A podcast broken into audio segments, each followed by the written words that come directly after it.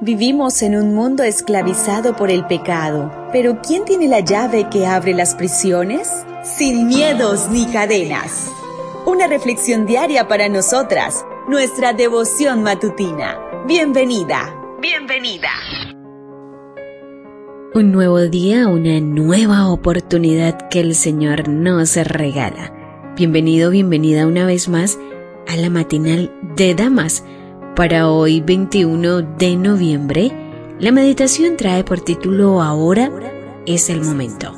Segunda de Samuel 3, 17 y 18 nos dice, Mientras tanto, Abner había consultado con los ancianos de Israel y les dijo, Desde hace tiempo, ustedes han querido hacer a David su rey. Ahora es el momento. Si confiamos en los tiempos de Dios, Él nos indicará cuándo es el momento correcto para actuar. David esperó entre 15 y 20 años para ser rey.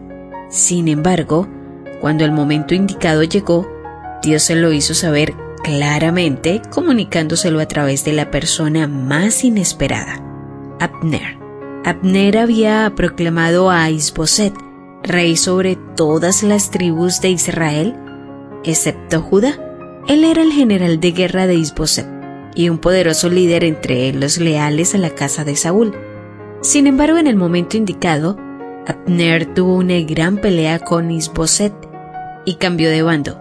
Entonces Abner se dedicó a convencer a los ancianos de Israel que debían coronar a David como rey. Segunda de Samuel 3:18 dice, ahora es el momento, pues el Señor ha dicho, yo he elegido a David para que salve mi pueblo Israel de manos de los filisteos y de sus demás enemigos. Imagina la sorpresa de los ancianos al oír estas palabras de los labios de Abner. No hace falta que nos estresemos tratando de saber exactamente cuándo Dios cumplirá sus promesas y sus planes para nuestra vida. Solo tenemos que ser fieles con las oportunidades y las tareas que tenemos hoy. Cuando los frutos maduran, comienzan a caer por su propio peso. Las circunstancias mismas nos mostrarán que es tiempo de cosechar.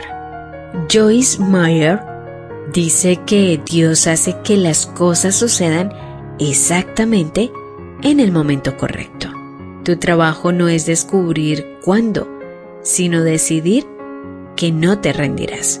Cuanto más confíes en Jesús, y mantengas tus ojos fijos en Él, más vida tendrás. Confiar en Dios trae vida, creer trae descanso. Así que deja de tratar de resolverlo todo y permite que Dios sea Dios en tu vida. Cuando el momento correcto llegue, hasta tus enemigos lo notarán. Dios es fiel no solo en sus planes y en sus tiempos, sino también en comunicarnos cuándo debemos actuar que hoy podamos decir en oración, Señor, tú eres digno de toda confianza. No solo tienes un plan perfecto para mi vida, sino que también me comunicarás lo que necesites saber en el momento correcto. Todo lo que debo hacer es ser fiel y mantener las avenidas de comunicación abiertas. Gracias porque no necesito estresarme acerca del futuro. Devoción matutina para damas sin miedos ni cadenas. Una presentación de Canaan Seventh Day Adventist Church and DR Ministries. Hasta la próxima.